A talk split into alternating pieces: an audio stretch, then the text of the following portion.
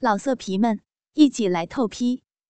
网址：w w w 点约炮点 online w w w 点 y u e p a o 点 online。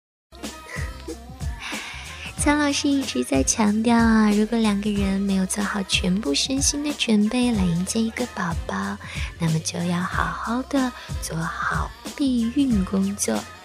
现代社会有各种各样的避孕方式让我们选择，那么在古代那些人又会选择什么样的避孕方式呢？今天苍老师就来给你们科普一下。有记载的古代的避孕方式其实还是很多的，不过大部分都是把避孕的重任落在了女人身上。那比如说在女人的肚脐里放麝香啊，那比如说用藏红花叶来清洗女人的下体呀，等等等等。还有一种方法就是喝良药。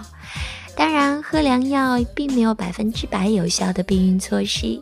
那韦小宝就是避孕失败的产物啦。过去很多青楼女子在从良之后都是终身不孕的，那就是长期饮用破坏生育能力的良药，以致绝育了。当然啦，在古代也有使用安全套的记载。根据史料的真实记载，西方中世纪宫廷里使用的安全套呢，就是动物的长衣，还有一个很好听的名字叫荷兰小帽。中国古代人呢，还会用绵羊的肠子以及猪膀胱等等来做成避孕套，那就有点像是现代避孕套的雏形了。再往前一点，在三千多年前的印度和埃及，像鳄鱼和大象这样被认为具有神秘力量的动物的粪便，也被用到了避孕药方中。事实上呢，由于这些动物的粪便具有高度的酸性，它的确是有一定的杀菌作用的，只不过。动物粪便那种强烈的刺激的味道，显然会影响两个人的性情。还有一种方法呢，是极其有害的。不过在古代，甚至在近代，还有不少人选择用它来避孕哦，那就是喝水银。虽然水银有剧毒，但是可以了解到的是，过去有不少的青楼女子喝的茶水或者日常食物中就被放入少量的水银了。据说呢，效果是不错。当然了，这些女人都被蒙在鼓里，还以为是可以避孕的香炉灰什么的。不然，胆子再大的女人知道是水银，也不会去喝的呀。倾听王最新地址，请查找 QQ 号二零七七零九零零零七，QQ 名称就是倾听王最新地址了。今天要说的重点是心理而非生理，避孕药会影响到女人对于伴侣的挑选，这一点恐怕是很多人都没有想到的。